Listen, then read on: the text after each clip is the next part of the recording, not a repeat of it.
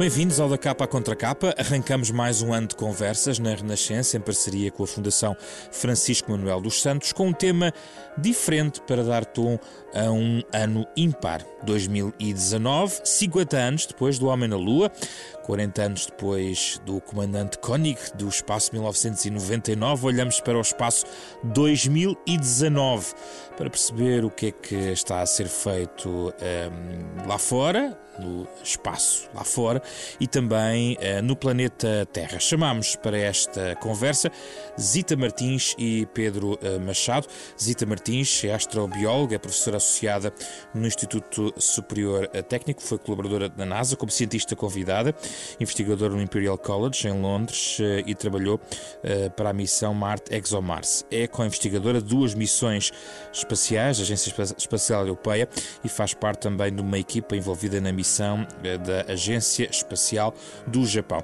Pedro Machado é investigador no Instituto de Astrofísica e Ciências do Espaço, professor do Departamento de Física de Ciências, é investigador do Centro de Astronomia e Astrofísica da Universidade de Lisboa e tem trabalhado no estudo da dinâmica atmosférica dos planetas do Sistema Solar, nomeadamente, por exemplo, a medição dos ventos da atmosfera de Vênus a partir da Terra. Vamos ter muito que falar nesta conversa nos próximos 30 minutos.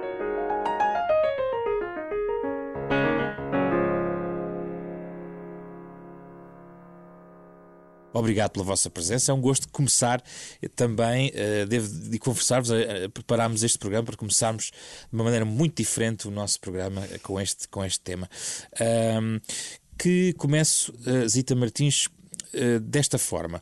Esta, eu comecei, falei de efemérides, no fundo, 2019 vai trazer-nos algum imaginário.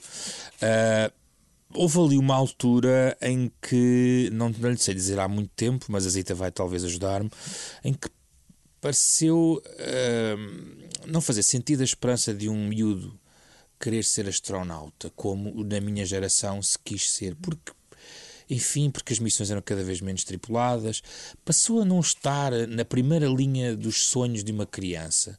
E agora, de novo, e olhamos para 2019 e para o que está a acontecer em 2018, e, e a voragem de missões leva-nos de novo para o espaço. O que é que aconteceu aqui neste processo? As missões espaciais demoram sempre muito tempo. Uh, quem trabalha nesta área de, das ciências planetárias sabe perfeitamente que não é uh, um negócio, uma atividade. Também é, um negócio. É um negócio, mas não, é, mas não é, um negócio que, que, se faça em um, dois anos. Demora só a preparar uma missão espacial, demoramos cerca de 10 anos, com sorte, tudo a correr bem, e outros 10 anos a missão propriamente dita a acontecer. Portanto, demora muito tempo. Uh, e, portanto, entretanto, há razões políticas políticas, como estávamos a dizer, não é só a questão do negócio, há também razões políticas, há a questão de, eh, das várias nações quererem investir mais ou menos numa certa altura do tempo nessas missões espaciais e, portanto, depende de muita coisa. E depois depende também da competição saudável entre as diferentes nações. Neste momento temos a China muitíssimo forte, temos os Estados Unidos, obviamente uh, os europeus também, mas depende também se há, digamos, uma competição saudável em que as nações puxam umas pelas outras e isso isso faz renascer o sonho de não só das crianças quererem voltar a ser astronautas, mas de, desta, disto das ciências planetárias. Aqui eu juntava ainda talvez mais dois fatores, Pedro Machado, tem a ver com o seguinte. Primeiro, uh, o sonho antigo era um astronauta português, eventualmente, ou um, uma criança portuguesa poder ser astronauta, uh, e, e hoje em dia sabemos que provavelmente os portugueses, os portugueses, estou a falar de um país periférico, digamos assim, podem participar nos projetos espaciais de muitas maneiras sem ser astronauta. Isso leva-nos para o meu segundo fator, que é a interdisciplinaridade, que se, provavelmente se acentuou, ou seja, muitas disciplinas, muitos saberes concorrem na exploração espacial hoje em dia mais do que há 40 ou 50 anos? Sem dúvida. Contudo, gostava de pegar no facto de o que nós vivemos nos últimos anos, e tem a ver com essa questão de não ver astronautas durante algum tempo, é que houve um, houve um grande susto, há uns anos atrás, com a Apollo 13. E aqueles heróis de primeira página, na altura, que eram os astronautas, houve o grande risco das pessoas, a população em geral, ver os seus heróis morrerem direto com a Apollo 13. E, fruto disto, houve um desinvestimento enorme na exploração espacial. Por exemplo, o foguetão Saturno, Saturno V, que eu vi em, em, em Houston há, há, um tempo atrás, não era para ir à Lua. Já tem dimensão para ir a Marte. Já estava preparado para ir a Marte. Já estava a ser pensado na altura. Hum. A questão é que, devido a este grande problema que houve na altura, uh, começou-se a pensar mais baixinho, literalmente mais baixinho. Porque, por exemplo, a Estação, Univers a Estação Internacional e o programa de vai-vem espacial é o fruto de um revés.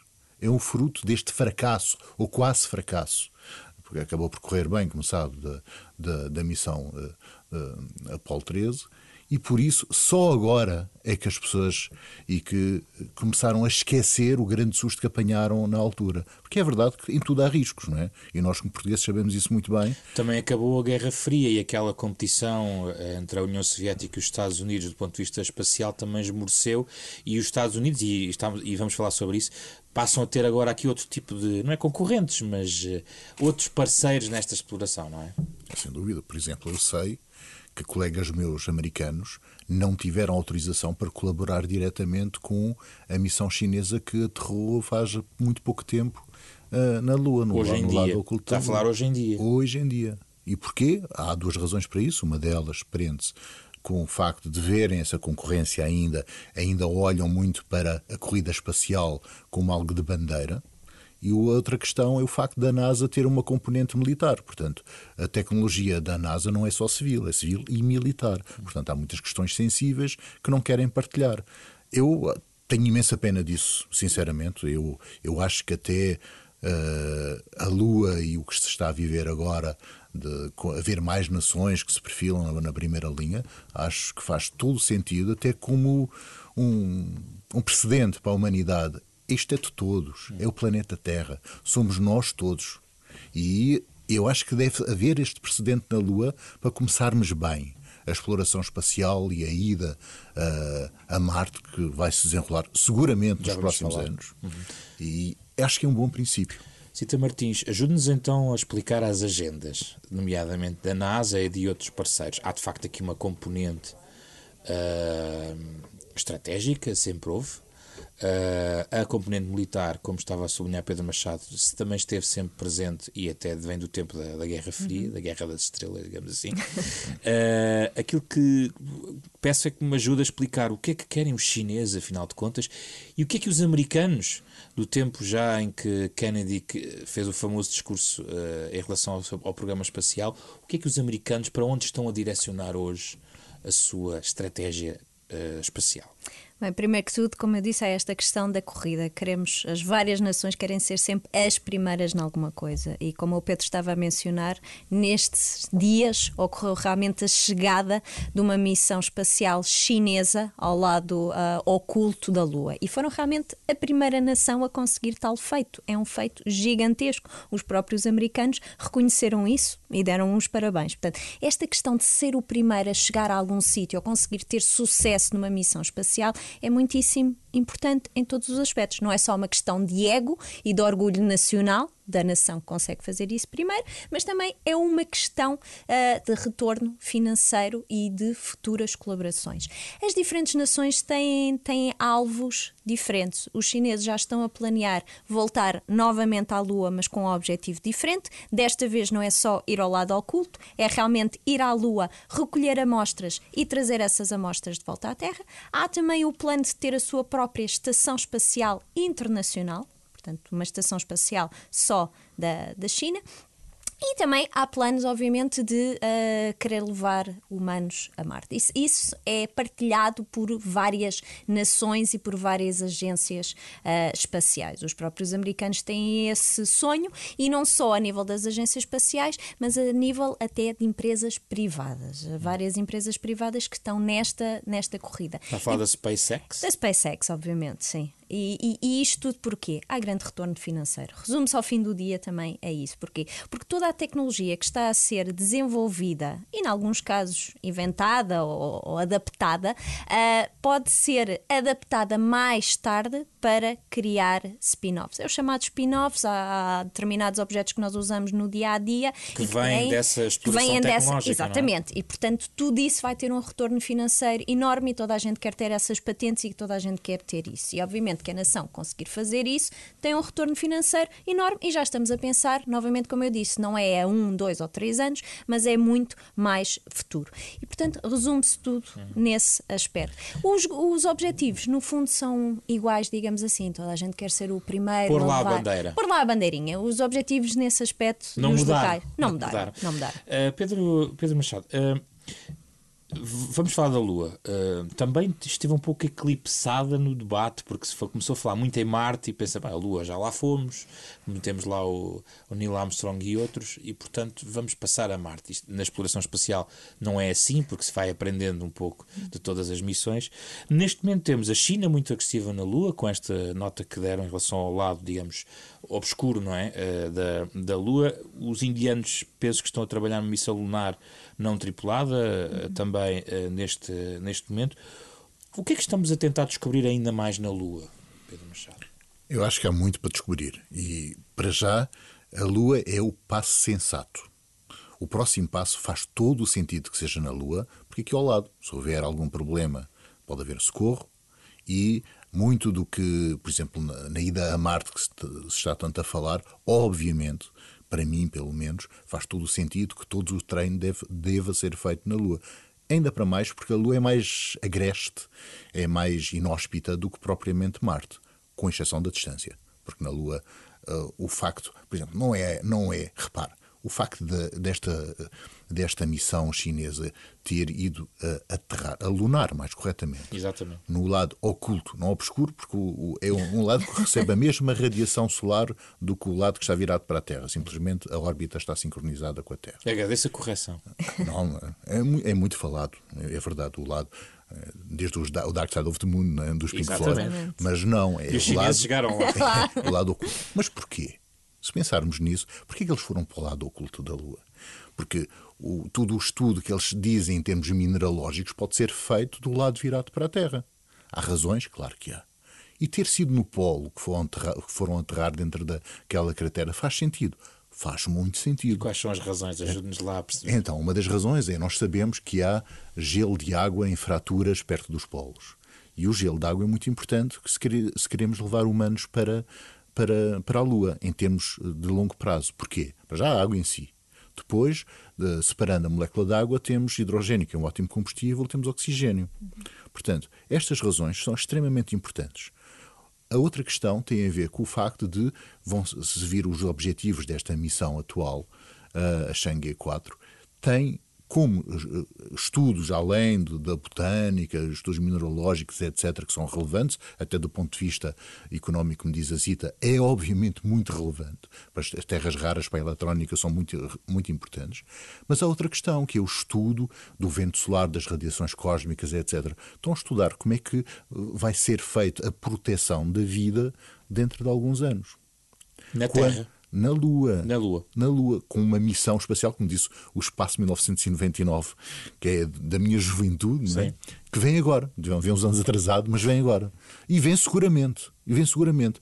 Eu acompanho já há alguns anos uma missão da Agência Espacial Europeia, que Portugal pertence de pleno direito, portanto, os meninos que nos estão a ouvir podem ir para a astronauta. Vamos, vamos ter um astronauta português. Sim, vamos, tem que começar agora. Claro que sim. Para quando? É, daqui a uns anos. Daqui a uns anos. Daqui a uns anos. Mas tem que começar agora. E por isso é que Portugal pertence à Agência Espacial Europeia de pleno direito. Mas estava eu a dizer, há um projeto de, da Agência Espacial Europeia chamado Moon Village, que uh, a ideia é, como a ideia chinesa, de construir uma base de longo termo com, para humanos na superfície da Lua. Isto é um treino é o trampolim, é a catapulta para os próximos passos. Temos que passar por isso. Claro que sim. Isso é o espaço 1999. É? Sim, e mais uma questão relativamente ainda a esta missão a Xangai 4. Realmente foram, há também uma experiência a, a nível biológico, portanto foram levadas plantas e a mosca da, da fruta e tudo o resto. Portanto, foram, digamos que, uma mini biosfera para esse lado oculto, realmente para testar se é possível, principalmente a parte das plantas, crescer e fazer fotossíntese desse, desse lado. Porquê? Porque isto já tinha sido testado antes na Estação Espacial Internacional, em condições de microgravidade, hum. mas não se tinha a certeza absoluta realmente se consegue ou não, especialmente com as condições da Lua. E neste momento, uh, as equipas chinesas estão a testar isso para, no futuro, realmente conseguimos ver se conseguimos ter humanos e conseguimos ter pessoas lá a viver. Porque toda a questão da vida não é só levar humanos, obviamente, os humanos necessitam de água, de comida, etc. E, portanto, precisamos de ter agricultura, digamos assim. É a velha ideia da base. Na a base, Lua, sim, é? exatamente. É? Uh, mas aqui na nossa conversa estávamos a articular isto com a questão de Marte e a ideia de um treino, um centro de treino sim. ou algo. Uh, não sei se é algo em caminho, mas uh, Uh, faz sentido também do ponto de vista de treino uh, em relação às missões futuras e fazer dali uma, uma, digamos, uma base que possa projetar também por si uh, outra missão? Faz todo o sentido. Primeiro, isto, isto nesta, nesta área da, da exploração espacial, fazemos tudo em passinhos de bebê. Testamos, temos treino de astronautas cá na Terra, que não é, obviamente, o replicar exato das condições no espaço, mas é um primeiro passo. Depois temos, supostamente, e de futuro, que estamos já a planear, e como o Pedro disse, ter, antes de chegar a Marte, uh, ter uma base na Lua realmente para levar lá humanos e testar, e como o Pedro disse muito bem, se houver qualquer problema, é muito mais fácil e muito mais acessível socorrer astronautas realmente que estejam na Lua do que astronautas que potencialmente possam ir para Marte. E, portanto, é tudo feito e estes passinhos são dados em passinhos de bebê e, obviamente, a Estação Espacial uh, Internacional, uh, que tem um papel fundamental, embora realmente os astronautas não estejam lá por períodos de tempo indefinidos, é seis meses, um ano, que realmente os astronautas costumam lá estar e os efeitos enormes que nós sabemos que isso tem a nível da saúde. Portanto, todas essas condições estão neste momento a ser testadas e esperemos que daqui a uns anos possamos testar essas também essas condições, mas noutros locais do nosso sistema solar. Hum. Vamos então falar um pouco de Marte, uh, Pedro Machado. Uh, já vamos à questão uh, que eu peço à, à, astrobióloga para explicar um pouquinho melhor da questão da, do que é a vida em Marte, mas um, um bocadinho de pedagogia sobre porque é que estamos em Marte? É porque, ou porque é que queremos ir Marte e porque é Marte em particular, Pedro Machado? Nós temos que ir a Marte, é a pulsão da viagem, é, eu acho que é o nosso.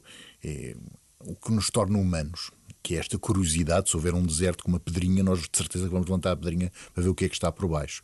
Nós temos que ir a Marte porque podemos ir a Marte e já podemos ir a Marte. Eu diria podemos, com umas aspas, obviamente, porque há um, uma grande preparação, ainda vão ser necessários muitos anos para fazer as coisas bem feitas.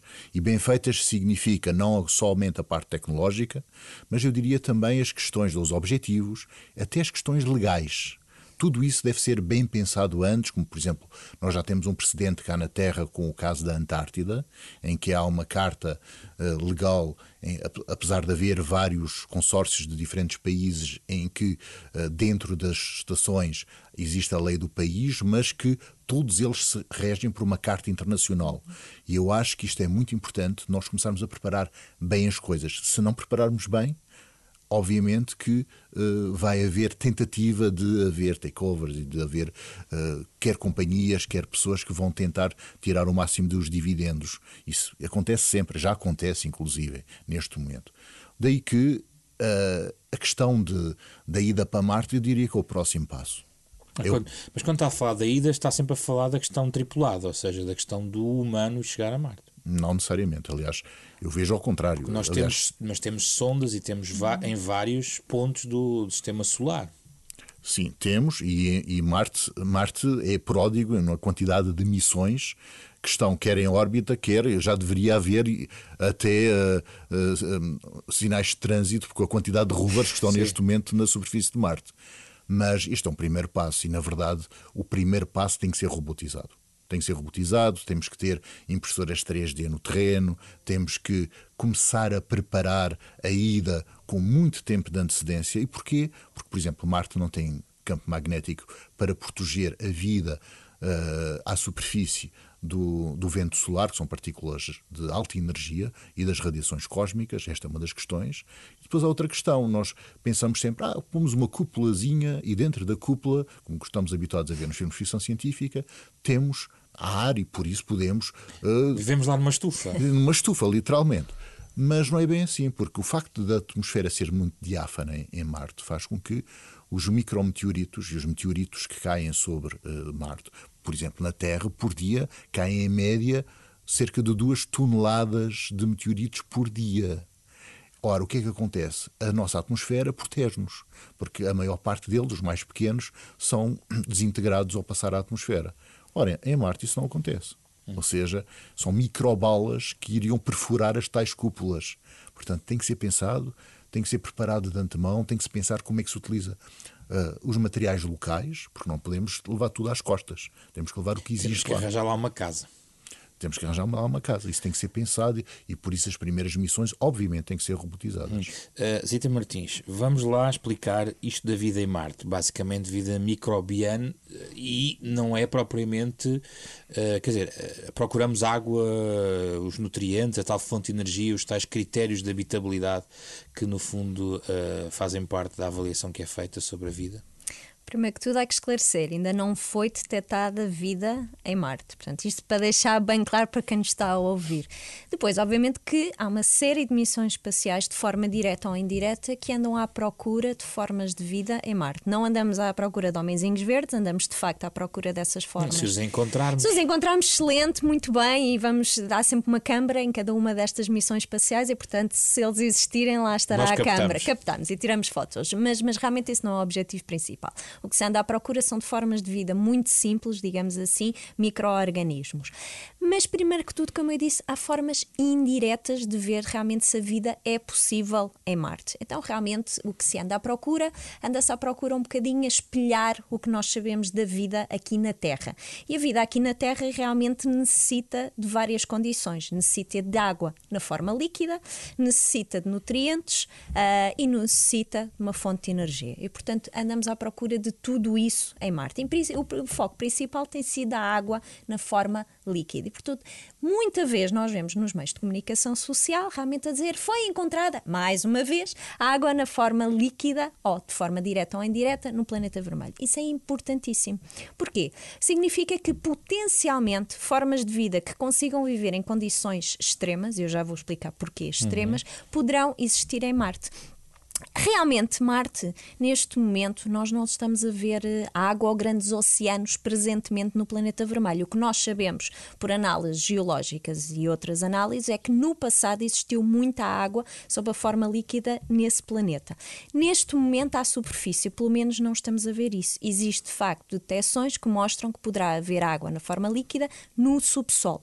Mas mesmo aí, nós sabemos que, por exemplo, nos polos, foi detectado no, no verão passado, há cerca de, de seis meses, foi detectado realmente um grande lago no subsolo, no, nos polos de, no polo de, de Marte.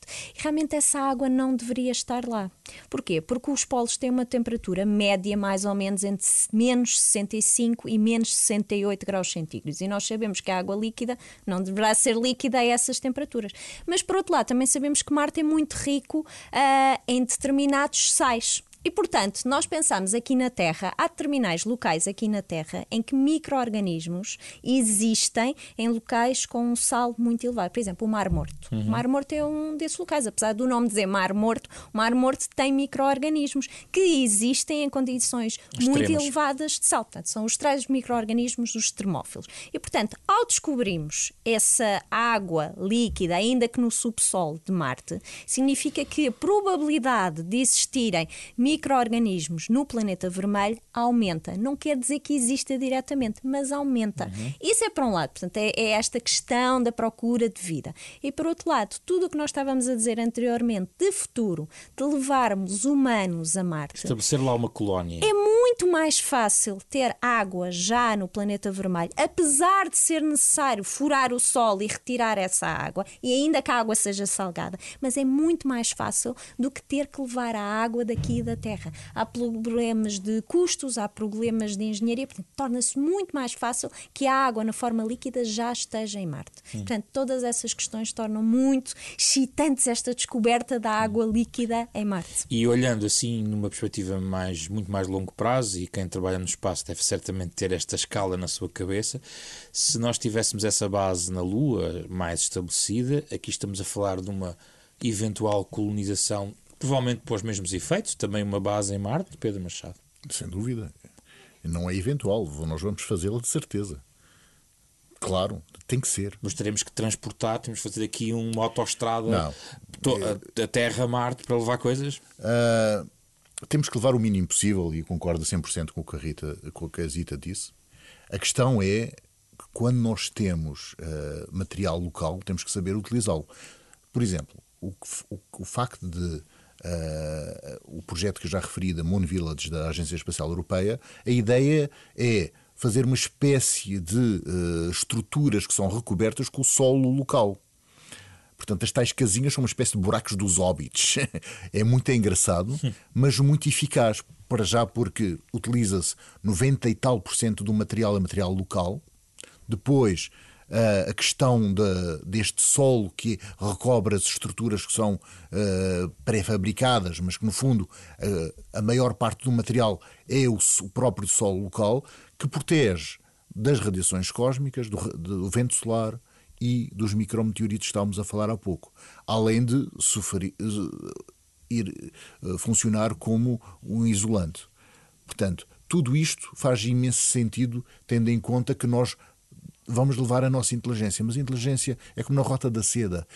O, o que se vai transportar é leve. As novas as especiarias que vamos transportar hoje nesta nova rota espacial vão ser as ideias. É, nós temos que levar a nossa inteligência e, claro, darão muito jeito as impressoras 3D para fabricar todas estas. O, o básico. Fabricar lá. Lá. Não fabricar lá. lá. E mais. E mais uma questão que é muito relevante, que é o regresso. Não é só ida. E o regresso. Há que voltar, não é? Que, sim, sim, sim. Há que voltar. Porque tem que ser bem, bem feito. E a vida, aqui tem a nossa especialista na vida, que é a Zita Martins, que uh, estuda a coisa mais valiosa que há no universo que nós conhecemos até hoje, que é a vida. Portanto, temos que respeitar a nossa própria vida e a vida que nós levarmos para, para Marte ou para outros sítios tem que ser, obviamente, muito bem tratada. 2019, vamos olhar muito rapidamente para o que está aqui à nossa frente, uh, já não falando uh, de outras missões, mas, por exemplo, uh, falando de Marte, por exemplo, a missão InSight vai ter resultados eventualmente em 2019, ao longo do ano, provavelmente até já 2020. Uhum. O que é que anda à procura em particular? O que é que a missão vai, vai trazer? A missão tem, tem vários objetivos. Uh, tenta descobrir realmente o interior uh, do planeta vermelho. E até agora nós conhecemos, digamos assim, o planeta Terra, o interior do planeta Terra, mas nós não conhecemos realmente o interior de outros planetas uh, e corpos celestes do, do nosso sistema solar. E, portanto, esta missão, a InSight, levou sismógrafos para tentar uh, verificar se há abalos no interior de, do planeta vermelho e isso irá dar pistas sobre o conteúdo, digamos assim, do planeta vermelho. irá também ter instrumentos que irão medir a vibração e a oscilação à medida que o planeta vermelho uh, orbita à volta do Sol e finalmente irá furar uh, o planeta vermelho e irá medir a temperatura. Isso serve para quê? Voltamos novamente à questão da água líquida, porque ao medirmos a temperatura no subsolo, dá-nos pistas, ainda que indiretas, de como estará, por exemplo, a água e outros componentes no, no subsolo. No fundo, estamos a tentar perceber um pouco mais do planeta vermelho, que parece que nós sabemos muito, mas ainda há muita coisa por, por descobrir. Sim, de facto, estava a olhar aqui para o mapa para a quantidade de sondas que já amartaram, não sei se é assim que se vai dizer, uh, uh, desde 70, 71, desde uh, Mars 3, uh, passando por um conjunto de. Aliás, inclusive missões falhadas. Sim, e, muitas. Como é na ciência e muitas outras áreas da vida, os falhantes também dão grandes lições, sobretudo para, para o futuro. Pedro Machado, ainda há outras missões aí, menos, talvez menos mediáticas, ajude-nos só a perceber o que espera em 2019. Por exemplo, temos uma missão a explorar Júpiter, missão Juno, Uh, há diversos sobrevoos em Júpiter. Estamos a estudar o Sol. Há uma missão chamada Parker Solar Probe, que também, também, tanto quanto julgo perceber, também vai tentar explorar um pouco de Vênus. E à margem de Marte e da Lua, o que é que estamos aí a, a trabalhar? Há muitos projetos, há muitas missões a voar neste momento e outras em, em fase de conclusão ou de continuação. Uh, por exemplo, uh, o caso de Mercúrio, vamos começar por Mercúrio. Temos a missão Bepi Colombo, que foi lançada há relativamente pouco tempo e que nós vamos ter a sorte de utilizar um flyby uh, Vênus para estudar a, a, atmosfera de Vênus.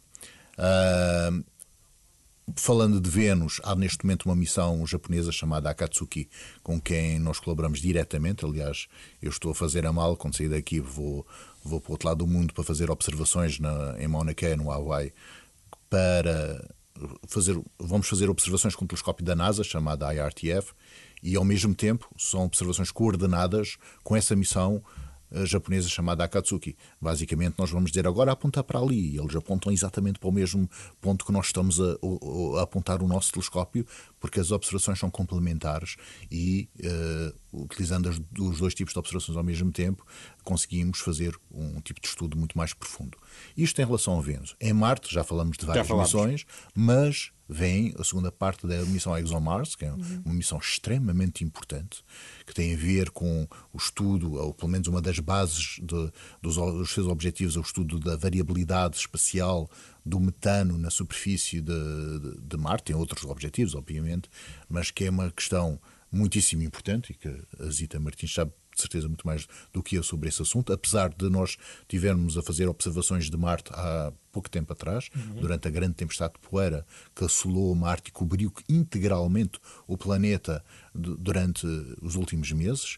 Uh, e que repare, imagine uma colónia de humanos em Marte com vários meses com uma tempestade de poeira que cobriu integralmente o planeta. Está a pensar as, as comunicações, a eletrónica, os painéis solares a não funcionarem. Portanto, estudarmos isso é muito importante. E nós estivemos a estudar, ainda hoje de manhã estive a fazer contas sobre os nossos dados. Portanto, está, é, está tudo interligado, como está a ver. Uh, uh, portanto, a questão de Marte, temos missões que estão uh, neste momento ou a correr ou que vão, vão ter uma segunda fase. E depois agora. Júpiter, por aí? Sim, depois de, em Júpiter temos temos a missão Juno neste momento e em preparação a maior missão em termos de dimensão da Agência Espacial Europeia, que é a missão de Juice, que está em preparação, que tem uma grande componente da astrobiologia em relação às luas, estudos de, da possibilidade de haver ou vida ou componentes orgânicos importantes, mas suponho que aqui a, a, nossa especialista sabe muito mais do que Já eu sobre o assunto. Com certeza, porque é uma missão que eu tenho imenso, imenso gosto em poder ser útil para a professora Zita Martins e dar-lhe imensos dados que ela vai interpretar muito bem daqui a algum tempo, mas é uma missão que vem aí para, em relação a, a em relação a, a, Júpiter. Em relação a Saturno, acabou agora com uma, foi um grande sucesso da exploração espacial, a missão Cassini, uhum. Huygens Cassini, que tinha uma componente da Agência Espacial Europeia, que foi um lander, uma parte da nave que aterrou em, uh, numa lua de Saturno chamada Titã, que nós tivemos também a observar há dois meses atrás, e que é um, muitíssimo importante, porque é um corpo que tem uma atmosfera em equilíbrio hidrostático, ou seja, que se mantém ao longo do tempo, uhum. e que é um pouco mais densa que a atmosfera da Terra, mas rica em hidrocarbonetos, imagino um, um sítio inóspito e muito bizarro, seguramente, mas com uma química orgânica, pelos vistos, muito rica e que nós temos muito interesse. Portanto, eu suponho que nos está... próximos anos vamos colaborar imenso. Já está a pensar para lá de Marte, já está a pensar noutros locais. Ah, sim, sim. Nós fazemos parte, ambos, sim. de uma missão uh, espacial que está em preparação, chamada Ariel, da Agência Espacial Europeia, que vai voar, imaginem, em 2028, que é um telescópio espacial para estudar as atmosferas dos exoplanetas ou seja, planetas que orbitam outras estrelas. E quer eu, quer a Zita Martins, pertencemos a esta missão, ao consórcio português de suporte a esta missão. Zita Martins, os seus destaques de 2019 têm, para além de todo este trabalho onde está envolvida, já estou a falar também, por exemplo, um, ehm, daquilo que, por exemplo, os japoneses estão a fazer. Mas, Exatamente. Olha, ajude-nos aí a perceber as suas grandes expectativas para este ano. Bem, há, há, várias, para além de tudo o que o Pedro mencionou, que realmente é, para a nossa comunidade científica é um ano maravilhoso, mas para além disso temos também uh, grandes missões espaciais a, asteroides. Temos a missão uh, espacial uh, OSIRIS-REx, que é uma missão espacial da NASA, que vai a um asteroide chamado Bennu. Neste momento acabou de entrar na órbita, portanto está a acompanhar este asteroide, portanto esperemos ter a amostra amostras que irão regressar à e Terra. E o que é que aprendemos com os asteroides? Os asteroides dizem-nos um pouquinho sobre a formação do nosso sistema solar. Eu costumo dizer que são como máquinas no tempo. Enquanto, por exemplo, a Terra e outros planetas continuaram a, a modificar-se desde a sua formação, alguns asteroides permaneceram preservados. E, portanto, nós, ao analisarmos esses asteroides, estamos realmente a saber que condições físicas, químicas, etc., ocorreram no nosso sistema solar há cerca de 4 1,6 mil milhões de anos. Que outros destaques? ExoMars? Eu diria também a, a missão Hayabusa 2, obviamente porque faço parte e, Sim. portanto, esta missão Hayabusa é da Agência Espacial Japonesa. Uh, no fim deste ano, de 2019, irá recolher amostras e começar a sua viagem de regresso à Terra para, no ano a seguir, toda a equipa japonesa e internacional irmos ao Japão e começamos a fazer análises. Portanto, da minha parte, estou muitíssimo contente porque vai ser muitíssimo excitante Sim. estar a analisar essas e amostras. E já tem agenda para 2020. Já, já tem agenda. Para onde é que devemos ligar? Procurar no Japão, sim. Vamos a, a sugestões que estamos sempre, aliás, sempre acompanhados em fundo por uma música tão particular como a de Mário Lajinha, neste momento do programa, um, com algumas sugestões para quem queira saber mais e há por aqui enfim, eu, eu, teria dificuldade eu próprio de começar por algum lado, mas como são tão conhecedores, conseguem certamente restringir a algumas sugestões. Pedro Machado. Uh, bom, eu começo, porque nós somos sempre muito antropocêntricos em tudo o que nós imaginamos. Se olharmos, por exemplo, a ficção científica, vemos sempre que são seres com o tamanho dos humanos, bípedes. Uh, quase iguais a nós, mas às vezes um pouco um puzzle com um bocadinho de um lagarto. E, exatamente. E Bom, eu acho eh, quando são filmes um pouco mais o terror, aparecem com pedaços de aranhas e, ou de escorpiões ou assim umas coisas, mas no fundo é uma espécie de uh, montagem, de um puzzle a partir de, de, coisas que nós conhecemos. E eu gosto de, de ter, uh, de, de pensar em coisas que nos ajudam a abrir a cabeça, a pensar de uma forma inovadora. Porque, por exemplo, esta questão da vida, que é algo que nos move e, uh, e que é tão relevante pensarmos o que é isso da vida. Uma coisa, um, um livro de um, de um escritor chamado Stanislaw Lem que eu gosto muito, porque eu acho que é completamente inovador. É uma disrupção completa em relação ao nosso modo de pensar, que se chama Solaris e que há também um filme ótimo. Excelente, maravilhoso. De Andrei Tarkovsky. Não é o outro, é um de Hollywood que, desculpem lá, mas uh, não, acho que está muito mal feito. A versão de Tarkovsky é a, manda. A versão de Andrei Tarkovsky é lindíssima e que tem a ver com, ao fim e ao cabo, um planeta que desenvolve ácidos nucleicos no seu mar e que desenvolve a consciência. É um ser, o planeta, é um ente. Repare que isto é tão longínquo do ET. Eu adoro o ET. Sim. Adoro o ET. Mas uh, neste caso eu acho que nos ajuda muito a ter uma visão diferente em relação uh, ao cosmos. Zita Martins. Bem, eu terei aqui para o Carl Sagan, que foi realmente a minha inspiração, e eu diria o livro, que é também, neste caso, depois um filme, O Contacto, sem sombra de dúvida. Continua. E ainda é ser inspirador, não é? É muitíssimo inspirador e cada vez que eu leio ou que vejo o filme, continua muitíssimo atual e todas as questões que levanta, tanto a nível da, da ciência como todas as questões que, que são levantadas no, no filme. São muitíssimo bonitas. Já agora, uh, violando aqui a nossa regra, a questão ética também entra nesta equação? É tudo Entra uma questão sempre. só técnica? Não, entra a questão ética e entra também a questão de lei. Nós falamos, por exemplo, em levar humanos uh, para Marte. Antes de levarmos humanos para Marte, há uma questão que se chama de proteção planetária que obriga e que todas as nações assinaram esse acordo, que não é permitido poluir uh, e contaminar, a palavra certa é contaminar, nenhum planeta ou corpo celeste no nosso sistema solar. O mesmo se aplica quando temos amostras a voltarem ao nosso planeta. Todas essas amostras são desinfetadas, por assim dizer, numa linguagem simples, uh, de forma a não contaminar a, a, nossa Terra. Porque se houver uma forma de vida avançada, digamos uhum. assim, poderia matar e aniquilar a nossa espécie humana. E, portanto, toda esta questão da proteção planetária é uma questão de ética, mas é também uma questão de lei e, e todas as nações fazem parte e concordam nisso.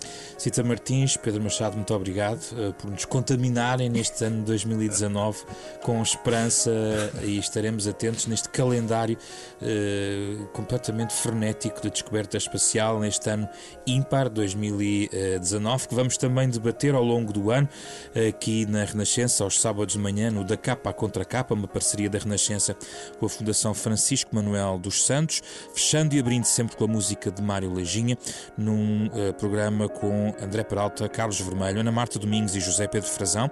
Regressamos na próxima semana.